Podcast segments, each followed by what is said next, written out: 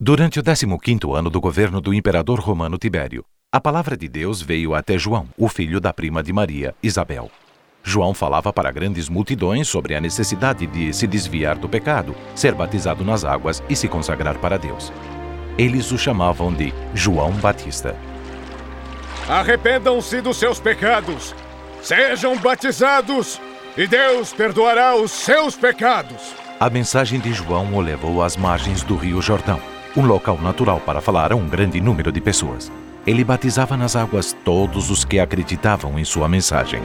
Conforme está escrito no livro do profeta Isaías, alguém está gritando no deserto: Preparem o caminho do Senhor! Abram estradas retas para ele. Todos os vales serão aterrados e todos os montes serão aplainados. As estradas tortas ficarão retas. Os caminhos com altos e baixos ficarão planos. E toda a humanidade verá a salvação que Deus dá. O que deseja que nós façamos? O que devemos fazer? Ajude-nos a saber o caminho. Aquele que tiver duas túnicas deve dar uma ao homem que não tem nenhuma. Aquele que tiver comida deve repartir. Mestre, nós somos cobradores de impostos. O que devemos fazer? Não cobrem mais do que a lei manda. Na multidão havia soldados romanos que também tinham perguntas. E nós, mestre? O que devemos fazer? Não tomem pela força o dinheiro de ninguém nem por meio de acusações falsas. E fiquem contentes com seus salários. Diga-nos, o Senhor é o Cristo? Eu batizo com água. Mas está chegando alguém que é mais importante que eu. Eu não mereço a honra de desamarrar as sandálias dele. Ele batizará com o Espírito Santo e com fogo. Com a pá que tem na mão, ele vai separar o trigo da palha. Ajuntará o trigo no seu depósito. Porém, queimará a palha no fogo que nunca se apaga.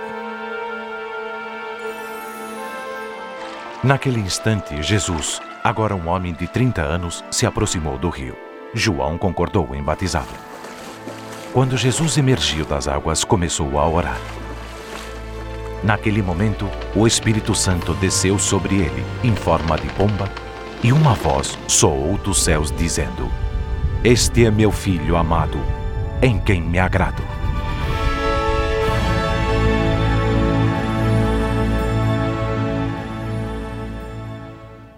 Então Jesus foi guiado pelo Espírito de Deus ao deserto por quarenta dias para ser tentado pelo diabo. Ele não comeu nada durante aqueles dias e estava faminto quando o diabo se aproximou, dizendo: se você é filho de Deus, mande que esta pedra se transforme em pão. Jesus respondeu usando a Bíblia: Está escrito: Não só de pão viverá o homem, mas de toda a palavra de Deus. Em questão de minutos, o diabo lhe mostrou todos os reinos do mundo e disse: Eu lhe darei todo este poder e toda esta riqueza. Tudo isto me foi dado e eu posso dar a quem quiser. Isto tudo será seu, se você se ajoelhar e me adorar. Está escrito: adore o Senhor teu Deus e sirva somente a Ele. Finalmente, o diabo levou Jesus a Jerusalém e colocou-o na parte mais alta do templo, fazendo menção das Escrituras. Se você é filho de Deus, atire-se lá embaixo, porque a Bíblia Sagrada afirma. Deus mandará seus anjos para cuidarem de você e vão segurá-lo com suas mãos para que nem os pés você machuque nas pedras. A Bíblia Sagrada diz: Não ponha à prova o Senhor teu Deus. Quando este teste espiritual de Jesus terminou, ele se dirigiu para o norte, para Nazaré, a cidade interiorana onde crescera.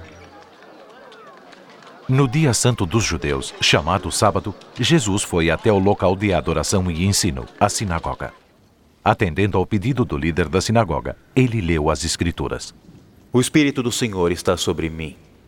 Ele me escolheu para anunciar as boas notícias aos pobres. Me mandou anunciar a liberdade aos presos e dar vista aos cegos. Pôr em liberdade os oprimidos. E também para anunciar o ano em que o Senhor vai salvar seu povo. Fala bem. Hoje se cumpriram as escrituras sagradas que acabaram de ouvir. A Bíblia se cumpriu? Mas só o Messias pode cumprir esta promessa. Mas como? Sem dúvida vocês vão repetir o ditado: médico, cure-se a si mesmo. E também vão dizer: faça aqui na sua própria cidade as mesmas coisas que fez em Cafarnaum. E afirmo a vocês: nenhum profeta é bem recebido em sua própria terra. Profeta! Blasfêmia! Que ultraje! Quem ele pensa? Não é ele o filho do carpinteiro? Tirem-no daqui! Para fora com ele! O povo levou Jesus para um penhasco fora da cidade e tentou atirá-lo de lá, mas ele atravessou a multidão e seguiu seu caminho.